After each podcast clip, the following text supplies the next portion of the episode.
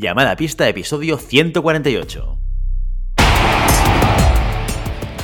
Hola, muy buenas y bienvenidas y bienvenidos a Llamada pista, el programa, el podcast en el que hablamos de ese desconocido deporte que es la esgrima. Este podcast está pensado por y para ese extraño a la par que especial colectivo de seres humanos que decidimos no dedicarnos ni al fútbol, ni al baloncesto, ni al tenis, ni a ningún otro deporte conocido y que por el contrario preferimos en pleno siglo XXI blandir la espada enchufarnos a la pista. Hoy estamos aquí un viernes más, una semana más. Atención, atención a toda la audiencia porque está todo el equipo de llamada a pista. Increíble.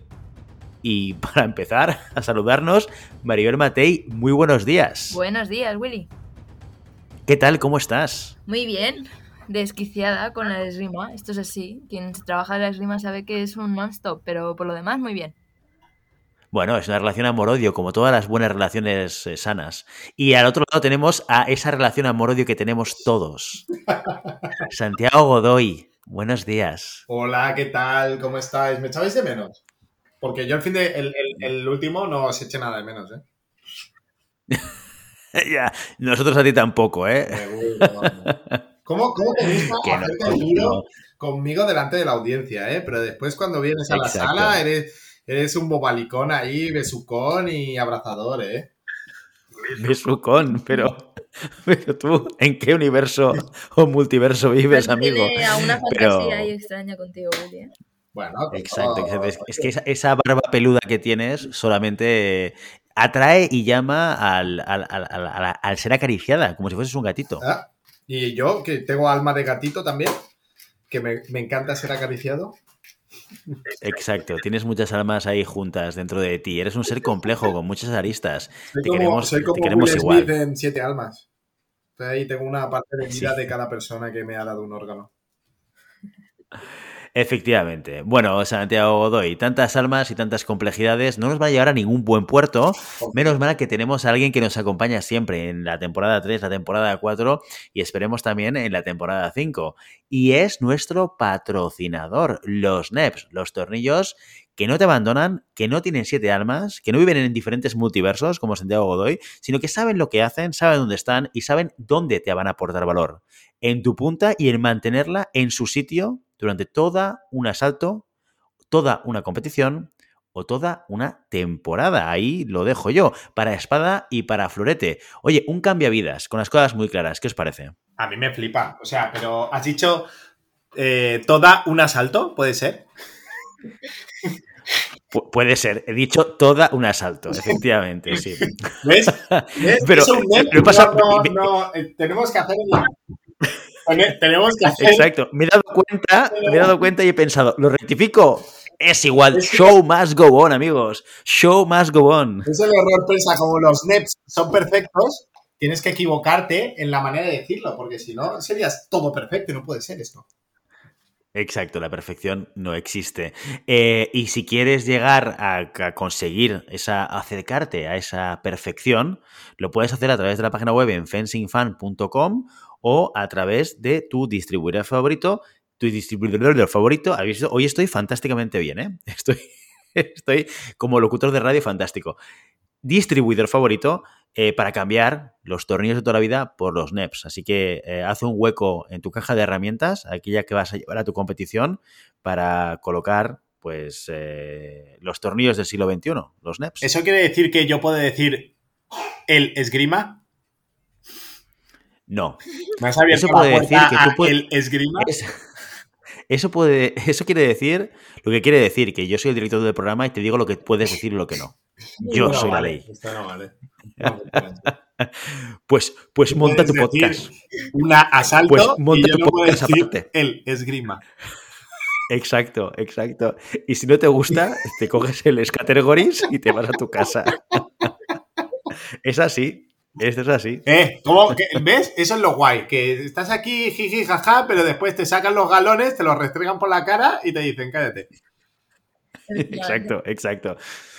Bueno, para, para, un lugar que tengo galones, pues los, los tengo que utilizar. Joder, pues ¿eh? ya me dirás tú, pero yo no, lo, no los tengo en ningún lado. Mm, No, no, no, perdona, ¿eh? pero yo te he visto sacar galones en más de una ocasión. ¿eh?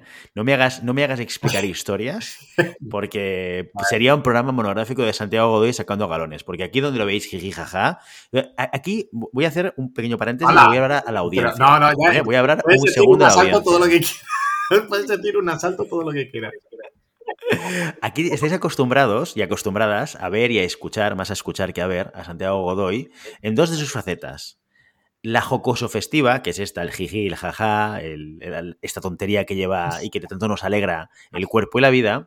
Y luego la, la- la faceta seria. Oye, vamos a hablar de esgrima y el tío se pone ahí, se pone el sombrero de- del entrenador serio y que te explica la parte técnico-táctica. Hay una tercera faceta de Santiago Godoy que quizás no habéis visto, que es la del ogro. ¿eh? Del cuando se enfada. Yo lo he visto enfadado. Yo lo he visto ¿Lo has visto eh, teniendo que coordinar. Hombre, tanto que te he visto enfadado, hijo. Te- eh, cuando tiene que coordinar algo, cuando hay tensión eh, y cuando sale, sa- sa- saca su pequeño dictador que tiene dentro, que también lo tiene. Así que hay muchas facetas de Santiago Godoy que podríamos explicar y muchas anécdotas que podríamos explicar, pero, pero tenemos que avanzar con el programa. Esto no es un programa, esto no se llama llamada Santiago Godoy, se llama Pista, el programa sobre esgrima. Así que Qué bien hilado, tenemos qué que avanzar. hilado, qué bien hilado. ¿Has visto? Tenemos que seguir avanzando. eh, y como siempre, después del patrocinador, Maribel Matei, que es la segunda cosa que también es relevante y muy relevante, relevante, estoy fatal hoy, ¿eh? Relevante y muy importante antes de empezar con las noticias, el contenido y todo lo que tenemos preparado para la audiencia. Pues una de las cosas más relevantes de llamada pista es mencionar a nuestros mecenas, esas personas que cada mes dan una pequeña aportación económica para que nosotros podamos seguir haciendo cada semana, o al menos las que podemos, este programa, y además también lanzar proyectos como irnos a retransmitir eh, esa Copa del Mundo de Ciudad de Barcelona u eh, otras ideas que tenemos para el futuro. ¿Cómo os podéis hacer mecenas? Pues entrando en nuestra página web, ahí veréis un apartado que es mecenas, os leéis todo lo que, lo que viene, que redactó Willy con muchísimo cariño, y ya podéis empezar a darnos esa pequeña aportación económica. ¿Qué os lleváis a cambio? De leer, de darnos vuestro dinero, de escuchar el programa todas las semanas. Pues que el primer programa en el que eres mecenas te mencionamos con nombres y apellidos. Además, si tienes algo que compartir, alguna duda, sugerencia, algún comentario, nos lo mandas por audio y te lo publicamos en el programa. Y por último, si estás por Madrid o alrededores, y pues tienes que venir a una competición o lo que sea, pues te puedo invitar a una cerveza, por ahora una cerveza, en el sitio que quieras, yo me acerco y hablamos de la esgrima, de la vida y de lo que a ti te apetezca.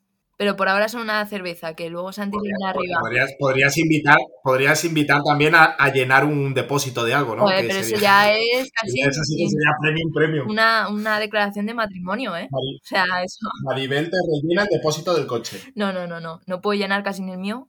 Voy a llenar el de otra persona.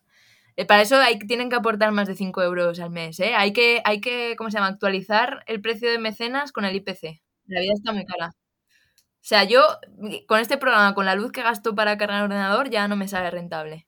Hola, venga. No te paga. eh, Willy no Willy, te paga, tío. no, no me paga. O sea, yo sé que hay por ahí un, un sobre secreto con todo el dinero de llamada pista, pero yo no lo he sobre- visto. Es que no vives, no vives al, al- cerca nuestro. y los sobres son en mano. Eso siempre se- no, no se puede dejar. No se puede dejar rastro. Muy interesante vuestras aportaciones sobre el precio de la electricidad y, y todos los cambios económicos que estamos teniendo.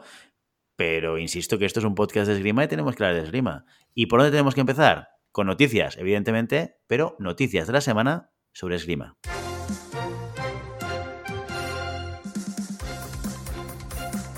Logroño acoge los primeros campeonatos de España de la temporada. El pasado fin de semana se disputaron en la capital riojana los campeonatos de España Junior y Sub-23.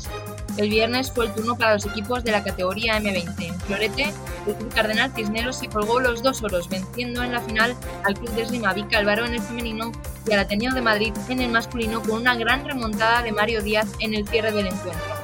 En espada masculina, la sala de de Burgos revalidó el título por cuarto año consecutivo, imponiéndose en la final a Ampuesta. Un registro que no pudo igualar la sala de armas de Madrid en la espada femenina. Tras ganar en las tres últimas ediciones, el Sama se tuvo que conformar con una plata, ya que el oro se lo llevó el segundo equipo del club de esgrima Lázaro Cárdenas. En el sable fueron el Club de Esgrima Leganés femenino y el Club de Esgrima de Madrid masculino quienes se llevaron el título con mucha contundencia. Sus rivales en la final, el Sama y el Club de Esgrima Los y Madroño respectivamente, no pudieron llegar ni a los 30 tocados. El sábado, en la modalidad individual, algunos de los integrantes de estos equipos volvieron a subirse al podio. Sin ir más lejos, en la espada masculina, dos tiradores burgaleses se colgaron sendas medallas. Javier de los Mozos el oro tras derrotar a Guillermo Juanes en el último asalto y Diego López Corazón un bronce que compartió con Ricardo Sánchez del CEL. En el florete femenino esta correspondencia con los equipos fue casi total. El oro y la plata fueron para Diana Tucker y Sofía Gaidós, ambas del Cisneros, y los bronces fueron para Elena Docabo y Claudia Portillo, de Vicálvaro. En sable masculino también se consolidó el éxito del CEM. Santiago Madrigal se llevó el oro, el tercer título de campeón de España junior para él, y Joaquín González Carvajal el bronce. La plata fue para Yago Morán y el otro metal fue para el catalán Asier Olangua. En la modalidad femenina, Fabiola Villegas de Leganés se subió a lo más alto del podio acompañada en el segundo cajón por Duna Dobos y en el de los terceros por Leire Bravo y Lucía del Palacio. Donde más sorpresas hubo fue en la espada femenina y el florete masculino. En el florete no fue tanto el campeón, Sael Bravo, del Ateneo de Madrid, que ya se encontraba en las primeras posiciones del ranking, sino el subcampeón. La plata fue para San Kim, M15 de Centolos Coruñés, que derrotó en semifinales a Luis Díaz, campeón junior en 2020. El otro bronce fue para Mario Díaz. En la espada femenina, la líder del ranking, Nicole Alexandru, logró la plata ya que el oro se lo llevó Alicia Torrego. Los bronces fueron para Itana Ortega del CEL y Candela Lozano, cadete del Recreativo Alcobendas. Por último, el domingo se celebró la máxima competición nacional sub-23, donde pudimos ver a muchos de los que ya se habían coronado en la categoría junior. De hecho, vimos dos tripletes. El primero, el de Ariana Tucker en el florete femenino, que hizo oro en los equipos, oro en el junior y oro en el sub-23. El segundo fue el de Santiago Madrigal, quien toma el relevo de Iñaki Bravo en esta categoría. Gerard Gonel, Elena Hernández y Nacho Bretó también repiten primera posición, mientras que en la espada femenina Elena Robles sumó su nombre al medallero M23. Los resultados completos se encuentran en la página de la Federación Española donde ya se anuncia la siguiente cinta nacional, la tercera fase de la categoría senior, la última antes del Campeonato de España absoluto, que se celebrará en Madrid este fin de semana. Mientras continúa el calendario dentro de España, también lo hace el internacional con dos competiciones para el sable. El viernes dan comienzo las Copas del Mundo de Sable masculino y femenino. A Estambul viajará el equipo femenino español, que en esta ocasión estará compuesto por siete tiradoras. Lucía, quien busca repetir el resultado de Atenas, Elena, Araceli y Celia se unen a María Ventura, Itziar Gallardo y Paula Montoya. Mientras en Budapest, 10 españoles saltarán a las pistas. Iñaki Bravo, Rogelio Caballero, Óscar Fernández, Carlos Flores, Andrés Hernández, Gerardo Lillo, Jorge López, Santiago Madrigal, Yago Morán y Julio Manuel Pérez son nuestra expedición para Hungría. Además de estos torneos senior, en Zagreb la espada enfrenta un nuevo compromiso sub-23. A la cita acudirán cinco tiradores que buscarán seguir sumando puntos para el ranking europeo. Los resultados y todo lo que pase con nuestros deportistas se podrá seguir en directo por el Telegram de Llamada Pista. La esgrima madrileña se vuelca con Ucrania a través del proyecto Fencing Peace Caravan. La iniciativa lanzada, hace apenas una semana busca traer a España niños y niñas esgrimistas desde la frontera ucraniana. Con el sablista olímpico Jaime Martí como embajador, Fencing Peace Caravan quiere mitigar el miedo e integrar a los niños en familias de esgrimistas. Sin embargo, el proyecto no solo incluye a los padres y madres de los tiradores nacionales, sino también a los clubes. Según sus redes sociales, ya cuentan con la colaboración del Club Cardenal Cisneros, el Club de Esgrima Vicálvaro, Barajas y Lázaro Cárdenas, además del apoyo de la Federación Española. Ángela de Rioja, sablista y coordinadora de clubes de la caravana, explica la importancia de contar con apoyo dentro de las salas. Son los agentes que se van a encargar de la acogida, de arropar, de integrar a los eh, tiradores, de mantener la cohesión entre ellos, que no pierdan el, el vínculo de su origen y que a la vez puedan estar en grupo y arropados en la nueva realidad en la que se van a ver instalados. Hasta ahora estamos teniendo una gran acogida, eh, tanto por clubes, que es con quien yo más estoy teniendo contacto, como con familias que, que, preguntan si pueden acoger desde ya.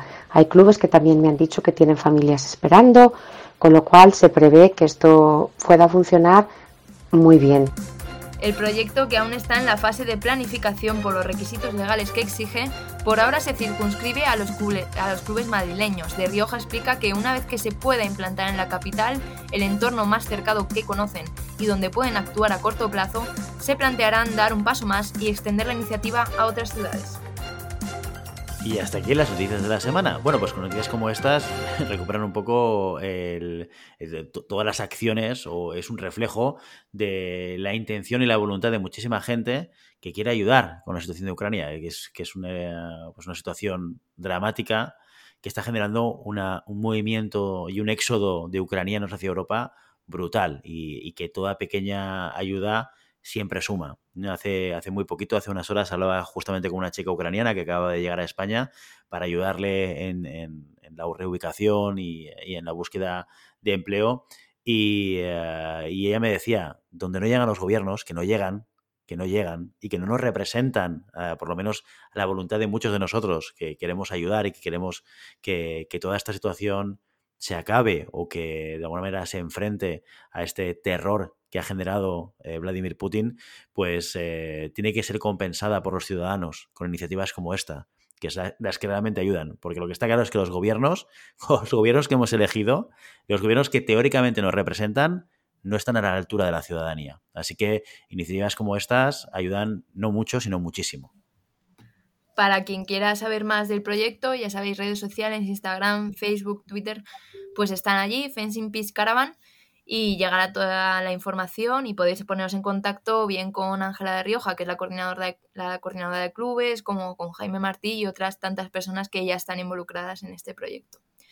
Y además de las noticias, algo bueno que tiene grabar los viernes, a pesar de que no cumplimos nuestra promesa de salir los viernes a las 6 de la mañana, es que podemos eh, dar información de última hora. Y como decíamos, este fin de semana había Copas del Mundo de Sable, ya tenemos los primeros resultados del sable femenino, en el cual tenemos dos tiradoras ya en el segundo día, Lucía Martín Portugués, que pasaba exenta directamente al segundo día, y Araceli Navarro, que con todo victorias estará en ese tablón de 64.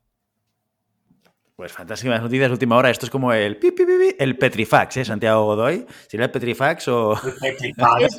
Uh, mira que eres vintage. Además, esto es muy local, ¿eh? Es, muy, es, muy vintage y geolocalizado, ¿eh? Así que... Pero, pero bueno, sí, últimas noticias. Yo, sí, exacto, exacto. Soy una persona de, de, de nicho, no, de nicho renicho, ¿eh? O sea que. Pero. Bueno, te queremos igual, te queremos igual. Gracias. También tengo barba para que me la, me la, me la pueda rascar como si fuese un gatito, ¿eh? O sea que. ¡Oh! Qué bonito, pero cuando lo hago te, te sientes violentado. por supuesto, tío, por supuesto, estoy casado, ya lo sabes, y soy un tío fiel. Bueno, dicho esto, eh, Santiago Godoy, ahora es tu momento. Ahora es tu momento de sacarte el gorro de la seriedad y de plantearnos algún tema del mundo de la esgrima a ser posible, si, si si te apetece. Eh, y, ¿De, qué, quieres que hable, Willy? Yo soy un maestrillo de todo. Mira, yo, yo sé que el, que, el, último episodio no lo escuchaste, soy súper consciente. Eh, pero eh, en, ese episodio, en ese episodio, Oliver y yo compartimos la idea de que en este podcast podrías hablar de cualquier cosa y, lo harías sin ningún tipo de problema. Pero hoy te queremos, para hablar de esgrima, Santiago Godoy, ¿qué tema nos traes a llamada pista? Mira, hay un tema que ha salido así como de repente, ¿no? Un, buen amigo, un gran compañero de vida, una persona a la que yo admiro mucho, ha soltado el tema y me parece interesante y voy a intentar dar mi punto de vista porque es un tema un poco eh, casi filosófico dentro de la esgrima, ¿no? Y es el, tiempo de la esgrima. ¿Cómo entendemos el tiempo? ¿Qué es el tiempo? ¿Qué es, el, qué es el, eh, la idea abstracta del tiempo? Eh, cómo se puede dividir, cómo se puede, cómo se puede entrenar. Entonces, es un. es quizás el, las, las patas de la, de la mesa de, entreno, ¿no? Que decimos siempre que hay el, el, tiempo, la distancia y la acción. El tiempo quizás es la que más cuesta por un tema. Por un tema de concepción, ¿no? Es, difícil enseñar el tiempo a un niño porque no tiene este pensamiento abstracto. Entonces, yo voy a, voy a hablar sobre cómo me lo enseñaron a mí, porque sé que es una, un concepto en donde hay varias interpretaciones, hay varios, varias maneras de entenderlo. Y no hay una única y, y, válida, sino que hay, bueno, depende de la escuela, depende del entrenador, depende de un poco eh, de dónde se viene, se entiende de una manera u otra. Entonces, hay que, en, cuando hablamos de tiempo de esgrima, hay que definir dos, dos tipos de tiempo, ¿no? Existe el tiempo o el tempo que llaman los, los italianos, ¿no? Es el, el eh, los tiempos en el que se desarrolla una, una acción, ¿no? Un tiempo, dos tiempos, tiempo perdido, ¿no? Es lo que dura, eh, el periodo de tiempo que dura eh, una acción de esgrima, ¿no? Acción en un tiempo, acción en dos tiempos. Eh, es, el, elemento de cuántos, cuántos titita. Yo lo, lo, enseño como en el cole, la música, como me enseñaron a mí la música en el cole, ¿no? Las blancas y las negras, ¿no? Las blancas son titi y las, perdón, ta y las negras son titi, ¿no? un ta son dos titis. Pues esto es lo mismo. Es el pam, pam, el metrónomo, el un tiempo, dos tiempos, tres tiempos, un tiempo, dos tiempos. Y después existe el momento, ¿no? El tiempo de esgrima entendido como en qué momento del asalto es la, mejor oportunidad o tenemos la, mejor ventana de oportunidad para poder ejecutar ese, esa acción. Pues el, trabajo del tiempo es un trabajo en el que se tiene que interiorizar y no precisamente se tiene que interiorizar de manera de esgrima. Es decir, entender el tiempo, cómo funciona el tiempo de la esgrima, es algo que se puede trabajar bastante eh, fuera de lo que es la clase o el entreno convencional. ¿Qué quiere decir? Para nosotros entender el tiempo eh, como momento de ejecución existen miles de millones de, de ejercicios por ejemplo, el ejercicio del guante, ¿no? De dejar caer el guante y coger el guante de manera que lo interceptemos. Eh, ejercicios de dejar caer el guante e intentar pincharlo contra la pared. Eh, ejercicios de lanzar la pelota y tener que coger la pelota y devolverla. Son, son elementos que entrenan coordinación, pero también entrenan el momento adecuado, ¿no? Es decir, nosotros muchas veces el momento es, es, un, es una combinación entre movimientos del rival y movimientos nuestros que nos ponen, nos sitúan en, un, en una distancia definida en un momento X. Y este momento X puede ser mejor, peor o nefasto, ¿no? O sea, puede ser perfecto. Eh, yo estoy en el momento adecuado, en el sitio adecuado. Puede ser peor, estoy en el momento adecuado, en un sitio equivocado o nefasto. No estoy ni en el momento ni en el lugar que debería hacerlo. Entonces, este tipo de combinaciones que tenemos que eh, empezar a introducir combinándolo con la, idea de tiempo de esgrima, es decir, de, tiempo de ejecución, es lo que nos da a nosotros una idea aproximada o generalizada de lo que puede ser el, tiempo. Problemas o, complicaciones que puede pasar que yo no encuentra o no sepa leer esa combinación de distancia para ponerme en el momento adecuado, ¿no? Es, decir, es la percepción de tiempo es una percepción 100% subjetiva, ¿vale? Hay, hay personas que la tienen más natural, que eh, la típica persona que, estás tirando con ella y, hostia, me ha vuelto a clavar el fondo, tío. No sé cómo lo hace, pero el fondo recto siempre me lo como. Pues es una persona que tiene bien, eh, nos tiene bien cogido el tiempo de, la acción, ¿no? O, mm, por el otro lado, eh, momentos en el que nosotros decimos, eh, quiero hacer una acción, pero nunca eh, nuestro entrenador nos grita, tienes que hacer parada-respuesta, pero no vemos nunca el, momento de poder hacerlo, aunque exista. Si, si yo no soy capaz de interpretar esa situación y yo no soy capaz de leer ese tiempo, da igual que yo pueda hacer una parada de respuesta. ¿Por qué? Porque no sabré nunca en qué momento puedo hacerla, por lo tanto es una acción que a efectos prácticos no tienen ningún tipo de, eficacia o no tienen ningún tipo de, aplicación dentro del combate que estoy haciendo o del trabajo que estoy haciendo, ¿no? Entonces, eh, para trabajar el tiempo, para trabajar el tiempo con mucha paciencia y sobre todo el hecho de intentar aislar ese elemento o intentar aislar ese, ese eh, esa enseñanza lo máximo posible. ¿Por qué? Porque es, una, es un elemento del que requiere el 100% de nuestra atención. ¿Qué quiere decir? Si yo estoy intentando enseñar a un alumno o a una alumna el, momento de atacar, pero le estoy poniendo mucho ruido alrededor, ¿vale? No, no tendrá la capacidad de poder eh, discernir cuándo hacerlo, ¿no?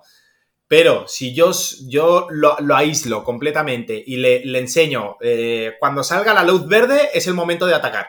Pues si yo solo le enseño una luz verde, yo sé que esa atencionalidad y esa concentración eh, será 100% en la luz verde. Pues tenemos que aislar ese momento, tenemos que aislar ese trabajo para poder poco a poco, una vez que el alumno o la alumna ya sepa eh, cuándo es el momento adecuado, ir progresivamente metiéndole ruidos eh, para que dentro de, toda la, bueno, la variabilidad que puede haber dentro de una acción de esgrima, sepa sacar ese momento, ese momento adecuado.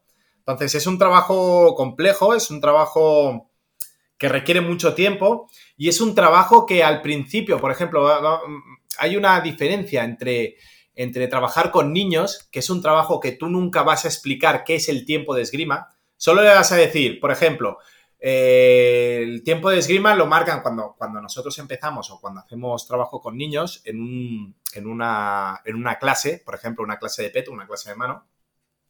El momento del, de, tocar siempre viene por un estímulo del entrenador. Ejemplo muy tonto, ¿no? De, eh, lo pones al pollo delante, cuando yo aparte la espada, tú entras, ¿no? no le explicas por qué apartas la espada, no le explicas por qué, en qué situación, simplemente es de, tú ves esto, tú sales, ¿vale? Entonces, ahí vas introduciendo poco a poco que cuando el rival quite la mano o cuando la punta no sea un problema, es un buen momento para, tocar, ¿no? Es, eh, pero esta es una explicación que no le, no le das, simplemente le das una orden directa de yo aparto, tú tocas, yo aparto, tú tocas. Y a partir de esa repetición continuada, lo que hace el alumno es coger una, un, momento, pero rollo pauloviano, ¿no? Es eh, campanita, salivo. Pues esto es lo mismo. Aparto la espada, ataco. Aparto la espada, ataco. Poco a poco, eh, cuando los, alumnos van siendo más mayores y siguen siendo iniciantes, por ejemplo, un adulto de ocio mayor, eh, tú lo que le dices es de, si, si utilizas el mismo método, eh, dirá, bueno, pero esto por, qué pasa, ¿no? Eh, ¿Qué, está pasando? ¿Por qué, ¿Por qué, apartas la espada? Entonces, ahí sí que puedes trabajar un poquito más en profundidad el concepto del tiempo. Oye, ¿por qué, ¿por qué cuando yo quito la punta? Porque fíjate que cuando yo quito la punta puede pasar, eh, a rasgos generales pueden pasar dos cosas. O uno, que yo estoy despistado, entonces pierdo esa capacidad de poder tocar. Dos, en el momento que yo pierdo la capacidad de poder tocar, quiere decir que no tengo intención de ir a tocarte. Entonces, si yo no estoy pensando en tocar, es imposible que te pueda tocar. Entonces, en esa situación, en ese momento, llámalo lapsus mental, llámalo preparación, llámalo engaño, llámalo X, ¿sí? Eh, que conseguimos a partir de varios caminos podemos conseguir que tú quites la punta, pero es el, eh, el, hecho de que tú quites la punta y sobre la acción o sobre la reacción de tú quitar la punta, ese es un buen momento para poder tocar. Otro ejemplo, el ataque sobre la preparación. El ataque sobre la preparación es un buen. Es un buen. Es un buen ejercicio para entender el tiempo de esgrima porque es uno de los pocos. Eh, una de las pocas acciones que tú puedes entender el inicio y el final. El ataque sobre la preparación es sobre el vuelo de la marcha. Si yo salgo antes, salgo pronto. Si yo salgo en la caída, he salido tarde y el otro ya puede, ya puede eh, ya puede defenderse o ya puede continuar de, alguna otra manera. Entonces ahí poco a poco, sobre el vuelo de la marcha, empiezas a introducir el concepto de ventana de oportunidad. La ventana de oportunidad es aquel, aquel momento en donde yo puedo tocar, pero esta ventana se abre y se cierra, ¿vale? No siempre está abierta, ¿vale? Y no siempre está cerrada. Solo hay que ver cuándo se abre esta ventana de oportunidad para poder aprovecharla y el tiempo que yo tengo para poder aprovechar esa ventana de oportunidad lo llamamos momento. El momento de, la acción es cuando esta ventana está abierta. Tengo que saber leer cuándo se abre la ventana, tengo que saber anticipar cuándo se va a abrir para yo poder estar preparado en el momento y yo tengo que saber cuándo se cierra esta ventana para poder descartar cualquier acción que yo pueda hacer una vez eh, que se haya pasado este momento de, ataque. Esto se añade a el tiempo que hemos dicho antes, ¿no? Es cuánto la distancia que me separa a mí, eh, lo que yo tarde en ejecutar el ataque o, los movimientos que pueda hacer el rival es lo que me marcarán los tiempos de ejecución de mi acción. Si será en un tiempo, si será en dos tiempos, si será a tiempo perdido, pero se, complementan el tiempo de la acción, es decir, el tiempo real que yo tardo en salir, eh, con el momento del ataque, que es el tiempo adecuado que llamaremos, bueno, que en este caso yo le llamo ventana de oportunidad. Tengo curiosidad, Santi, ¿crees que, ya sé que, de hecho cuando dimos el curso de entrenadores decías en la espada que la iniciativa es un poco lo que está detrás de la, de la concepción de prioridad en las armas de convención, ¿crees que el tiempo eh, se trabaja distinto, se, eh, digamos, entiende distinto en las armas de convención que en un arma como la espada? ¿O se, o se tiene que explicar distinto? Yo creo que el concepto es general. Lo que pasa es que se tiene que trabajar distinto. Es decir, el tiempo del sable es incomparable a cualquiera de los otros dos tiempos de espada florete. Básicamente por, por el desarrollo, ¿no? La, rapidez en la que se trabaja. Quiere decir que la ventana de oportunidad, la espada, por ejemplo, voy a poner los dos extremos, ¿no? El florete está como, como en medio, porque tiene la rapidez de la ejecución del, sable, ¿no? O, sea, se acerca a la rapidez de ejecución del sable, pero tiene eh, la lentitud del desarrollo del combate de la espada, ¿no? Son, son combates muy largos. Entonces, si nos ponemos eh, los dos extremos, sable y espada, eh, la espada te permite ver la ventana de oportunidad, ¿no? Es decir, yo puedo empezar a trabajar o yo puedo empezar a, a anticipar esta ventana de oportunidad. ¿Por qué? Porque la, el desarrollo, la rapidez del desarrollo del combate me lo permite. En Sable no pasa esto. En Sable yo anticipo una posible ventana de oportunidad. Yo, yo la anticipo, ¿no? Es de. Eh, yo sé que Silagi va a parar a quinta y responder. Mm, ¿Por qué? Porque de 100 acciones, 95 mm, es eh, parada de quinta. Entonces, yo puedo anticipar que la ventana de oportunidad de una finta, de, una finta conducida en sable es 1-2, cuando en espada puede ser 1-2, ¿no? Entonces, eh, los tiempos, los tiempos hay una parte fundamental de la, de esgrima que es común a las tres armas. Y una, y una de, estas, de estas partes es los, tiempos. Un fondo en un tiempo de sable es un fondo en un tiempo de florete, es un fondo en un tiempo de, espada, ¿no? Eh, una acción en dos tiempos en florete es una acción en, en, dos tiempos en sable y es una acción en dos tiempos en, espada. Lo único que cambia es la rapidez. Un tiempo de sable quizás no tiene la misma duración que un tiempo de espada. ¿Vale? Una ventana de oportunidad en sable quizás no tiene la misma duración que una ventana de oportunidad en espada, ¿vale? O que en florete. Eh, en este caso, lo que, lo que se acota es el tiempo físico, el tiempo, por decirlo, el tiempo de cronómetro. Si una ventana de oportunidad de la espada puede ser, ¿cuánto? Medio segundo, pues en sable se recorta a un cuarto de segundo. Y por eso, visualmente, es algo mucho más espectacular el sable, ¿no? Porque es una pelea de piratas porque precisamente estas ventanas de oportunidad o estos momentos de tocado son mucho más cortos y son mucho más preprogramados en este sentido. Hemos visto un poco en todas las armas que la concepción de distancia cambia de una escuela a otra. ¿La concepción del tiempo también cambia o solo cambia la forma de trabajarlo? Yo por lo que tengo entendido y por lo que me han explicado, sí. O sea, eh, cambia, cambia no cambia la percepción del tiempo, sino que cambia la aplicación del tiempo. Es decir, eh, por ejemplo, eh, acciones, acciones en segunda intención, ¿vale? Depende de quién le preguntes, eh, es una, cosa u otra. Pero técnicamente el, el, trabajo de tiempo, como tal, tiempo, un tiempo, dos tiempos, el momento de tocado, es común a, todas, las, a, todas las escuelas en este, en este sentido. Pero la manera de aprovechar las, las, oportunidades, la ventana de oportunidad en este, en este caso, como va, como hemos dicho antes, va relacionado directamente en la combinación de mis movimientos, mis gestos, mis intenciones con las intenciones del rival cambia completamente. No es lo mismo cómo prepara una acción un italiano que un francés que un húngaro. No es lo mismo cómo prepara la acción una coreana que una ucraniana que una rusa. Joder, qué, mal, ¿no? eh, no bueno, nacionalidades. es, la costumbre, es que es la costumbre. Entonces, em, sí que es verdad que la aplicación es un poco diferente porque el concepto táctico es diferente. Pero a, entendimiento, eh, cuándo tocar siempre es lo mismo. O sea, tienes que tocar en este, en este momento. Tienes que tocar en este momento, en esta, en esta situación. ¿Cómo llegas a este momento? ¿Cómo llegas a esa situación? Puedes llegar de mil maneras diferentes. Entonces, la combinación del trabajo previo sí que modifica la ventana de oportunidad, pero el concepto como tal no se modifica.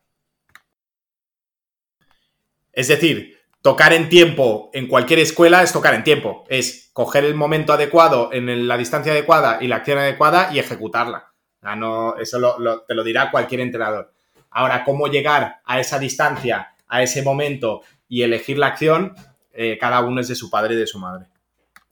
Yo tengo la sensación, y no sé si compartís esta sensación conmigo, de que el, concepto del tiempo del trabajo del tiempo en las armas de convención eh, es más relevante, es mucho más importante y, me da la sensación de que aquellos que vienen de armas de convención tienen el tiempo muchísimo más trabajado y mucho más conceptualizado y, con mucha más conciencia. Y os pongo a, un ejemplo. Yo a veces he tirado con, con floretistas eh, en espada ¿Qué pienso? Bueno, genera un floretista que tiende a tener una guardia mal protegida en blanco avanzado, en mano-pie, ¿vale? Es fantástico para mí. ¿Por qué? Porque si yo busco bien la punta, eh, son blancos donde no, están, no suelen estar acostumbrados a protegerse, ¿sí? Pero de repente me encuentro y tengo esta sensación, y fíjate, desde la perspectiva de alguien que no, que no tiene tan claro el tiempo, tengo la sensación de que el floretista se mueve más rápido en la pista. Que a lo mejor también pasa, ¿eh? porque tengo 42 años y yo soy lento. Pero no solamente es por esto, sino que ves que sus acciones pues pasan en el momento adecuado. ¿no? Y, y tengo la sensación de que a pesar de que, por ejemplo, teóricamente como espadista, pues el blanco avanzado, que es una cosa que tenemos mucho más clara, porque se puede tocar ahí siempre, que un floretista, de repente, en, en otros aspectos como este, pues me sacan ventaja. No sé si tenéis la misma sensación, si, si pensáis o coincidís que quizás el tiempo es algo más trabajado en armas de convención. A ver, yo creo que yo creo que al final lo, lo, que dice Santi, ¿no? Es verdad que en las armas de convención, si no, em, si no construyes bien, no utilizas bien ese tiempo, no te dan el tocado.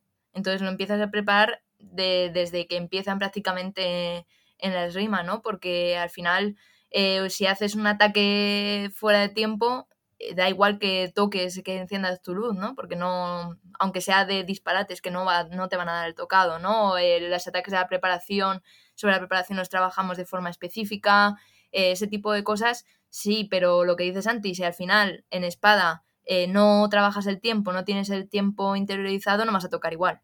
Entonces, a lo mejor sí que en las armas de convención lo tenemos más interiorizado en cuanto que sabemos que no nos van a dar el tocado si no tocamos de una determinada forma en un determinado momento, eh, aunque sea un poco mm, de chiripa que al final termines tocando porque el tiempo no, el árbitro va a ver que no lo has hecho bien en tiempo, ¿de acuerdo? Tiene más, más relevancia a la hora quizá de tirar asaltos con un árbitro, con, una, con esas eh, normas de convención, pero al final la ventana de oportunidad es algo que si no la utilizas no vas a tocar. Entonces, en, espada también yo creo que se tiene en cuenta.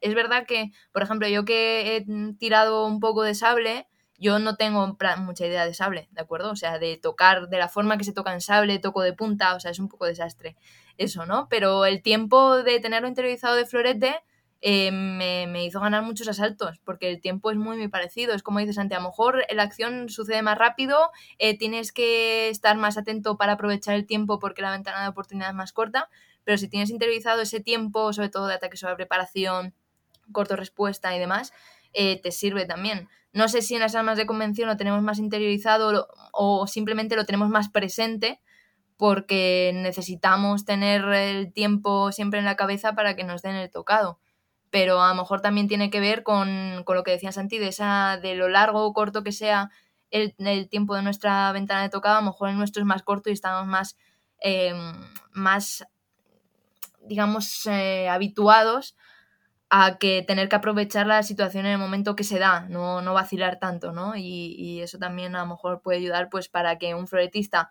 pueda tirar bien espada y también para que pueda tirar sable.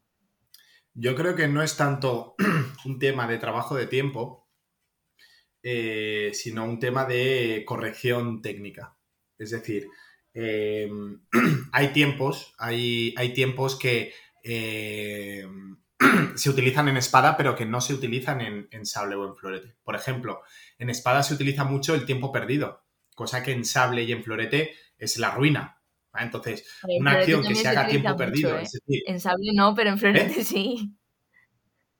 Sí, bueno, pero entendemos que el tiempo perdido mm, te arriesgas a perder la prioridad que, que has ganado. O sea, al final claro. el, el, el, tiempo perdido lo que hace es generar un tiempo extra que el árbitro le puede dar como ataque no continuación. Claro, pero eso, claro, por eso se trabaja, el, cuando se trabaja el tiempo perdido, se trabaja con las luces, se ve y demás. Por eso, correcto, pero en espada es que es algo muy natural. O sea, el hacer el tiempo perdido, lo que se genera es, no, no, no estás pensando en ganar o perder la, la, prioridad, sino que estás pensando en que la acción del otro falle independientemente de lo que haga. Además que, por ejemplo, eh, eh, los tiempos de eh, acciones contraofensivas a la mano o al brazo, los, los el, el, florete no lo tiene y el, el sable lo tiene de soslayo, ¿no? Esos contraataques abriendo distancia, pero es, es complicado. Entonces, yo creo que cada, eh, cuando intentamos hablar de tiempos, es más de, más de velocidad. A mí se me ocurre un ejemplo de, por ejemplo, los tiradores de arco, ¿sí? Los olímpicos o los, de, o los de recorrido, por ejemplo, los olímpicos tienes 20 minutos para hacer eh, 10 tiros, por ejemplo, ¿no? Tú tienes mmm, el, tiempo necesario para poder mmm, relajarte, tal cual, y hacer la, la, mayor precisión, ¿no? Y después están los de recorrido que tienes eh, que hacer eh, no sé cuántas dianas en el menor tiempo posible. Los dos son tiradores de arco, los dos pueden trabajar la misma técnica de lanzamiento, pero no, es, no tienen el mismo tiempo de desarrollo.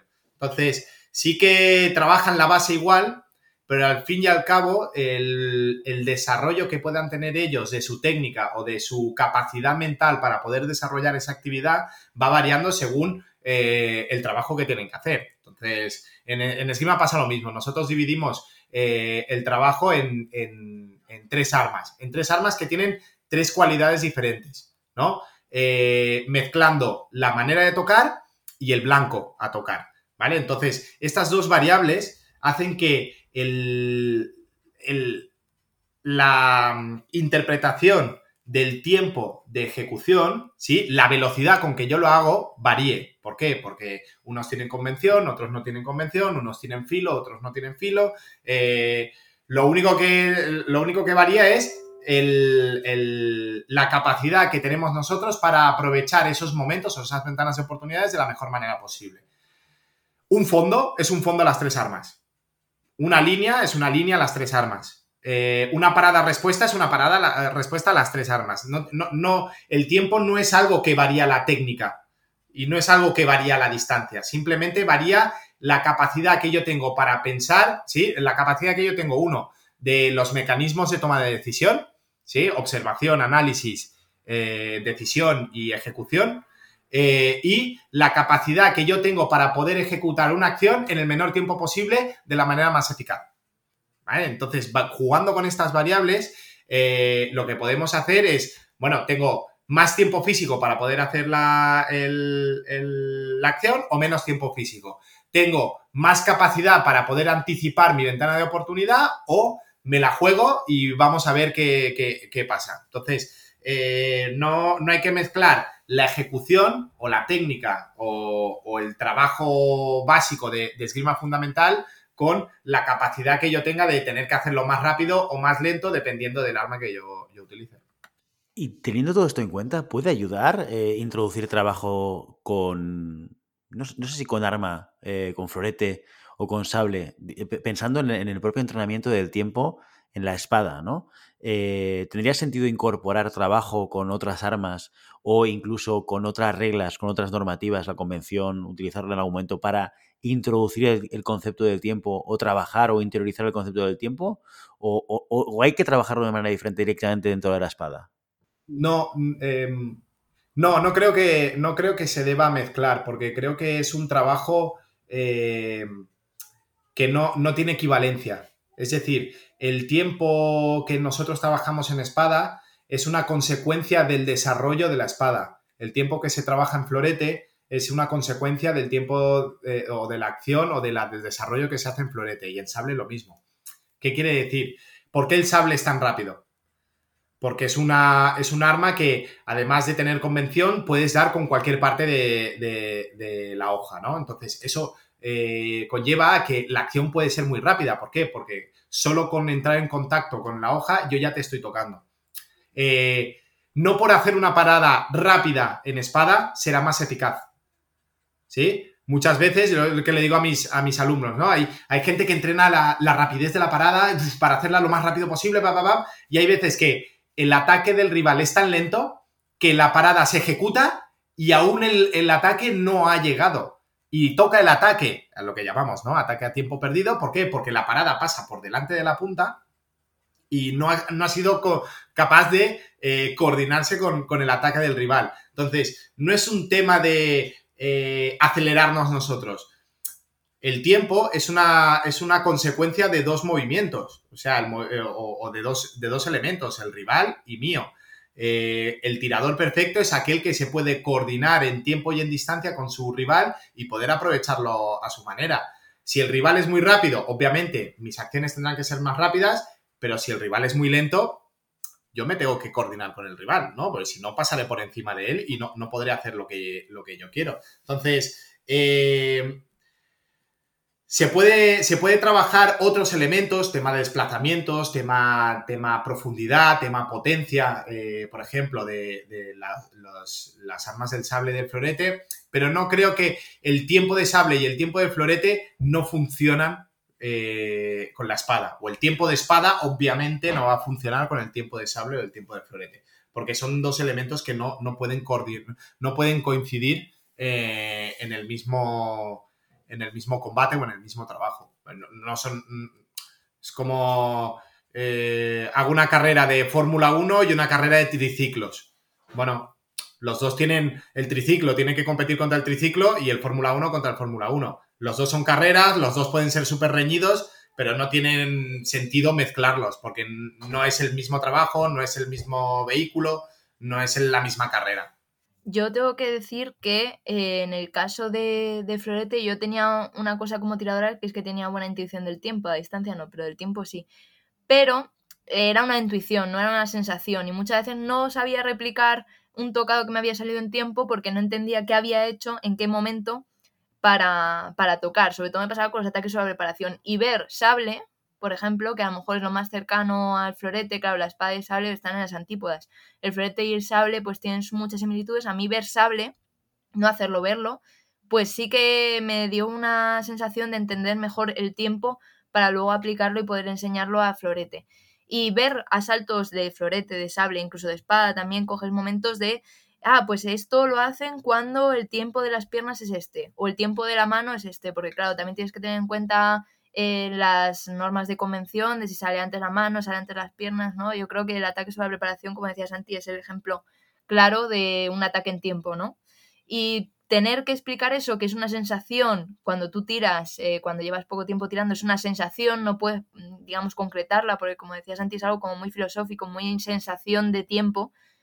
El ver otras armas, especialmente sable, a mí me dio la, el poder poner, concretar el tiempo de ciertos, ciertas acciones que son muy concretas, que tienes que tener un dominio del tiempo muy grande. Entonces, yo en el caso de Florete, que tiene reglas de convención, que además obviamente dependes de un árbitro con una frase de armas y demás, sí que me ha servido eh, ver otras armas para poder mm, interiorizar, no, pero sí poder explicar el tiempo de, no, es que en este momento no lo puedes hacer porque la preparación eh, ya ha terminado. ¿no? De lo que decía Santiago, ha salido ya el pie, aquí ya es ataque del otro.